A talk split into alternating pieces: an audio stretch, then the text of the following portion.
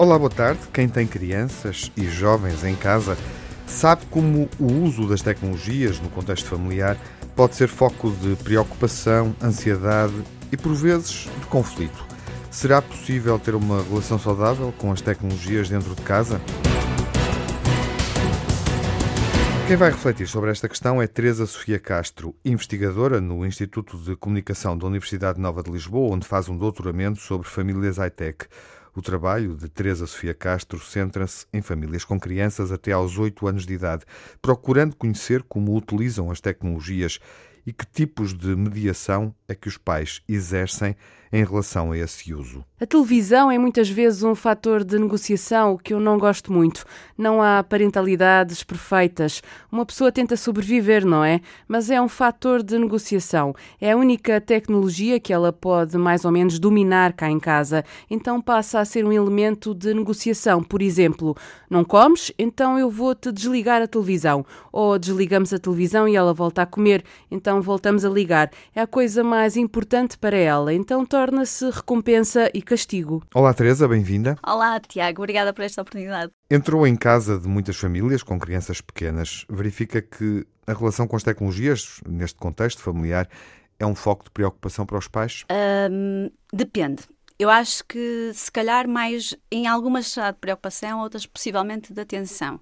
E eu aqui quero distinguir isso porque de facto as famílias são muito diferentes e relacionam-se de forma muito diferente com as tecnologias. E depois daí hum, de, dá origem a uma série de, de, formas como lidam com as tecnologias, como introduzem as tecnologias no dia a dia das crianças e até como usam no dia a dia, onde estão colocadas, onde usam em casa ou fora de casa, e isso dá origem uh, a diversos comportamentos, uh, com contextos diferentes e, e pronto. Podes referir alguns desses contextos? Claro que sim. Por exemplo, uh, normalmente, e, e, porque falas em preocupação, eu achei muito interessante uh, a palavra, porque muitas das vezes eu dou o exemplo, uh, até em contexto de palestras, de uma mãe que vive sozinha com o filho e que, por exemplo, para ela o tablet é um objeto muito importante por questões de segurança. Em que sentido? Quando ela vai tomar o duche antes de sair de casa, deixa o tablet com o miúdo de um ano e meio, precisamente para sentir que ele está em segurança e que não anda pela casa e não, não corre nenhum risco, não é? E existem, por exemplo, famílias que estão separadas ou porque os pais, um dos pais viaja bastante, ou como tem o caso de um pai que trabalha num outro continente e que serve como elo de gestão emocional e, familiar. Uh, neste caso, por exemplo, o pai ajuda a, a, filha a fazer os trabalhos de casa à distância através de Skype, só para ter sido um, um exemplo diferente de, de contexto. Falaste do lado positivo das tecnologias, mas também encontras famílias que manifestam preocupações. Sim, sim. E, por exemplo, no caso até de pessoa, de pais que trabalham com crianças diretamente, como veem mais de perto outros exemplos e muitas vezes de, de adição e de mau uso, normalmente essas reflexões que fazem transferem para preocupações que, que têm e que trazem para aquilo que não querem que se reproduza nas famílias deles. Isso é um dos exemplos é? Normalmente eu acho que os pais, as preocupações, principalmente com idades mais novas, surgem mais daquilo que observam outros pais a fazer, outras famílias, outras crianças a fazerem. Uh, porque também nunca houve um, um uma, a parentalidade também nunca foi tão alvo de observação e de crítica como é nos dias de hoje. Os pais têm as expectativas e as preocupações deles, têm uh, que responder às expectativas que acham que os outros pais têm deles e a própria sociedade tem deles. E quais são os receios que esses pais têm? Olha, da minha experiência, eu inicialmente comecei por ouvir crianças e jovens e as perspectivas deles, e foi assim que eu comecei a minha investigação. Depois achei que era importante ouvir também o lado das famílias e dos pais. E normalmente o que eu vejo é replicar sempre os mesmos medos e as mesmas preocupações. Contacto com estranhos, pornografia, violência.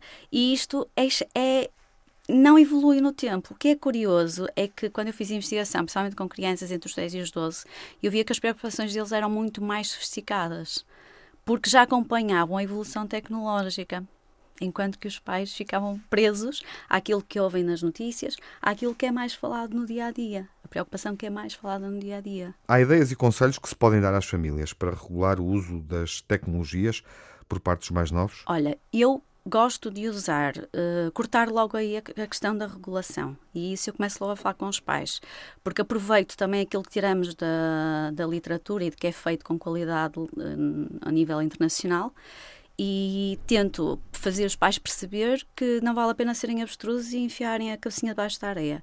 A tecnologia vai continuar a evoluir, vai complexificar algoritmos, inteligência artificial, isto são cada vez palavras mais do nosso uso corrente, e por isso o que eu tento fazer com as famílias é mostrar o lado. Uh, há riscos, sim, temos de ter consciência, consciência deles, mas a tecnologia não vai desaparecer.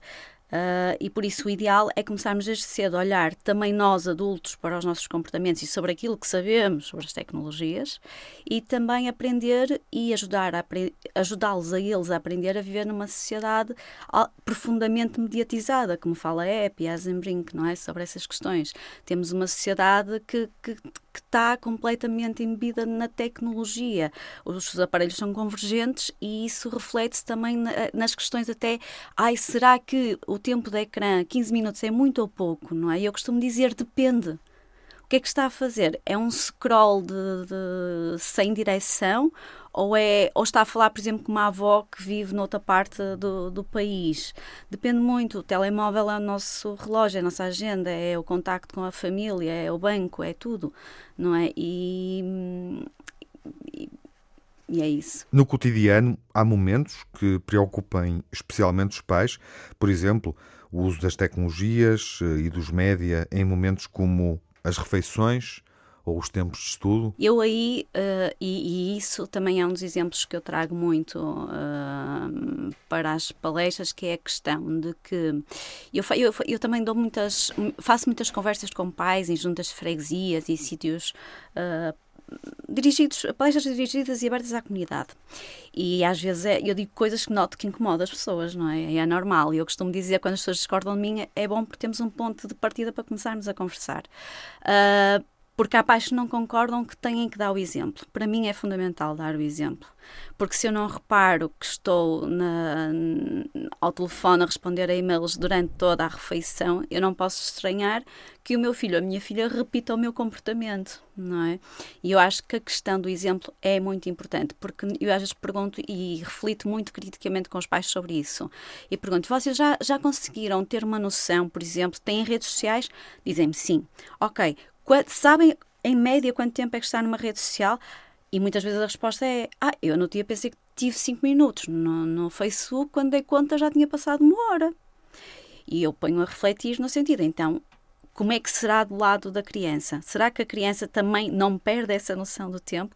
Claro que perde, muito mais facilmente. Portanto, os pais têm que dar o exemplo. Têm que dar o exemplo e também perceber as coisas do ponto de vista das crianças não é? De, de, que é muito mais difícil para elas gerirem esse, esse tempo porque mais facilmente perdem essa noção. Nestes casos específicos das refeições e do estudo, deve haver regras? Eu acho que deve. Eu acho que hoje em dia que temos vidas muito agitadas e, e muitas das famílias até assim, só se encontram completas uh, quando estão à hora do jantar, eu acho que esse deve ser o momento de nos conhecermos.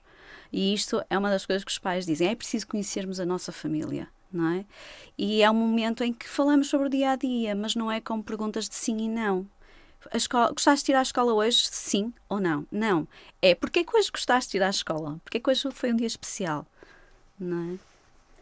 Nos estudos, claro que se servir como distrator não é muito boa ideia, não é? Agora, se servir para para adquirir conhecimento, ajudar na, em trabalhos escolares, obviamente que sim, porque não integrar. É importante olhar também para o outro lado. Que partido se pode tirar dos média para estudar ou enriquecer a relação familiar?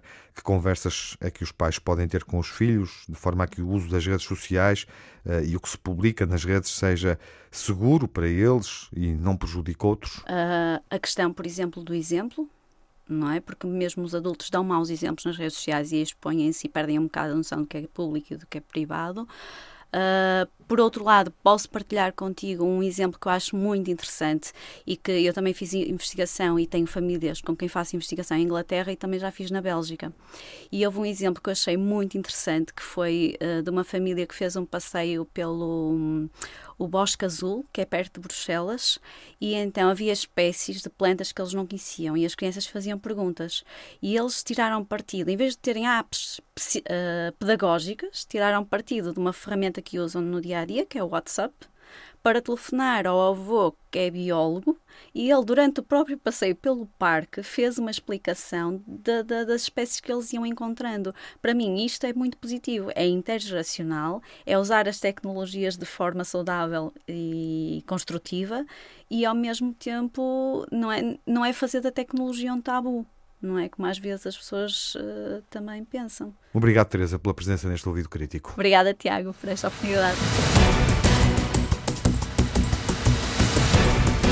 Em 2017, Teresa Sofia Castro, a nossa convidada, juntamente com Cláudia Manata e Raquel Palermo, lançaram um livro para crianças dos 8 aos 11 anos, onde exploram os perigos e os benefícios das redes sociais. Alerta Premica, risco online detectado, ameaça nas redes sociais. E agora mata. É o título dessa obra, uma edição do Instituto de Apoio à Criança.